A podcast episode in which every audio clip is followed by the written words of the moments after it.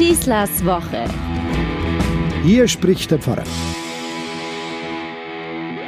Ich bin jetzt nicht der geborene Olympiafreak, der zu nachtschlafender Zeit die Kämpfe im Fernsehen verfolgt.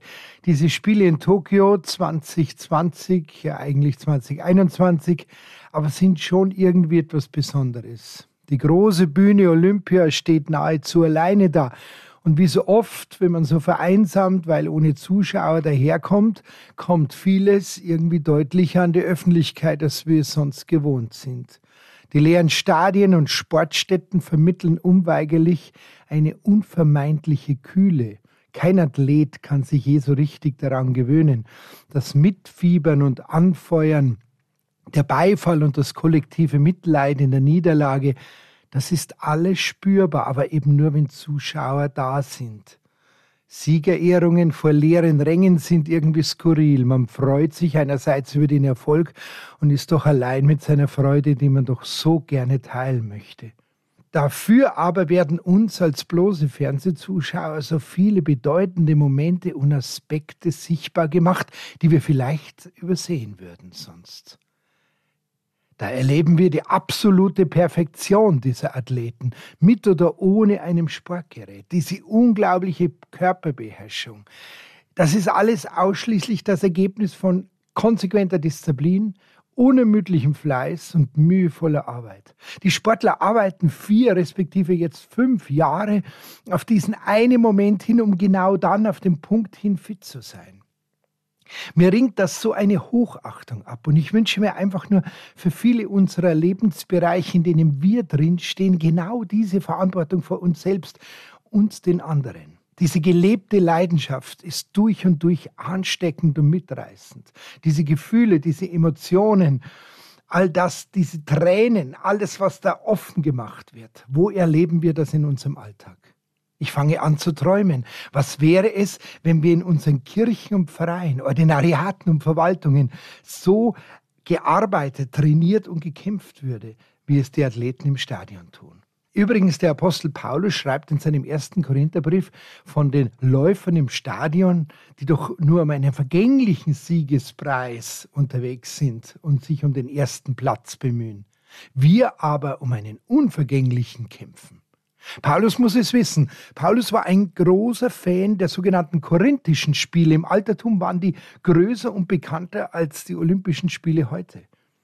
Dabei sehen wir ja nicht nur die Besten und die Gewinner, sondern wir sehen auch die, für die der Traum Olympia und die Botschaft des Dabeiseins ist alles oft sehr schnell vorbei ist. Ein ganz wichtiges olympisches Moment sind dann doch die Geschichten am Spielfeldrand.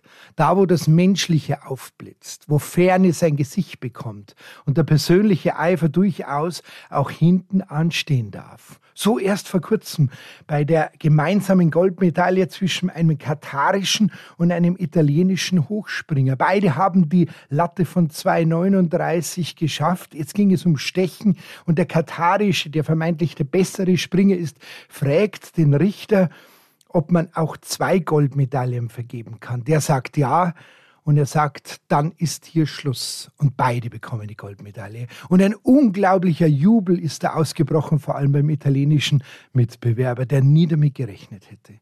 Oder wie bei dem kenianischen Läufer Abel Mutai, der nur wenige Meter vom Ziel entfernt war, dann aber die Streckenschilder verwechselte, stehen blieb, weil er dachte, das Rennen sei beendet. Aber der Konkurrent, der spanische Läufer Ivan Fernandez, hat das verstanden, was hier los war, hat angefangen, ihn anzuschreien, er soll weiterlaufen. Aber Mutai konnte kein Spanisch und verstand es immer noch nicht. Als Fernandez das bemerkte, was los war, trieb er ihn zum Sieg, riss ihn mit, packte ihn an der Hand Später fragte ein Reporter den Spanier, warum hast du das getan? Und er antwortete, mein Traum ist doch, dass wir eines Tages eine Art Gemeinschaftsleben haben können, in dem wir uns und andere dazu drängen zu gewinnen. Der Reporter fragte noch einmal, aber warum hast du den Kenianer gewinnen lassen? Und der Spanier antwortete, ich habe ihn nicht gewinnen lassen. Er wollte gewinnen. Das war sein Rennen. Der Reporter bestand noch einmal darauf. Er bohrte nach, aber du hättest doch gewinnen können. Und der Spanier schaute ihn an und sagte, Aber was wäre der Verdienst meines Sieges? Was wäre die Ehre dieser Medaille? Was würde meine Mutter davon halten? Die Werte von Generation zu Generation übertragen. Welche Werte bringen wir unseren Kindern bei? Und wie viel inspirierst du andere zum Verdienen? All das steckt hinter diesen Gedanken. Die meisten von uns nutzen doch gerne nur die Schwächen der anderen Menschen aus, anstatt sie zu stärken. Als ich das hörte, dachte ich mir, der ist ein Sportler. Aber der hat meinen Apostel Paulus verstanden. Das ist die Lehre von Olympia. Oder Raisa Lial, die im zarten Alter von 13 Jahren die Silbermedaille im Skateboarden gewann. Und bei der Rückkehr in ihre Heimat Brasilien lieferte sie ein ganz starkes Statement. Es sei noch nicht der richtige Zeitpunkt für Menschenansammlungen, ließ die 13-Jährige wissen und rief stattdessen in einem Video die Brasilianer zum Impfen auf. Außerdem sollte man auch weiter Schutzmasken tragen und sich die Hände desinfizieren. Sie ist die jüngste Athletin der Geschichte des südamerikanischen Landes, die bei Olympischen Spielen auf dem Podium stand. Und sie widersteht ihrem Präsidenten Bolsonaro, der den Regenwald abholzt und Corona herunterspielt. So wird Olympia zur politischen Bühne, einmal ganz anders und weit weg von diesen unsäglichen Dopingskandalen, die es natürlich auch diesmal gibt. So einfach geht gelebte Solidarität, denke ich mir. Das lehrt uns Olympia. Und ich möchte allen Athleten an dieser Stelle ganz herzlich danken für ihre Leidenschaft, ihre Mühe, ihre Ausdauer und für ihr Vorbild für uns alle. Trotz Corona. Diese Spiele haben sich sehr gelohnt für uns in unserem weltweiten Kampf gegen Hunger, Krieg, Ausbeutung oder eben nur eine Pandemie, auch eine Pandemie der Unsolidarität und der fehlenden Hilfsbereitschaft. Vielen Dank dafür und euch eine gute Woche, euer Pfarrer Schießler. Schießlers Woche ist ein Podcast vom katholischen Medienhaus St. Michaelsbund, zu hören auch im Münchner Kirchenradio.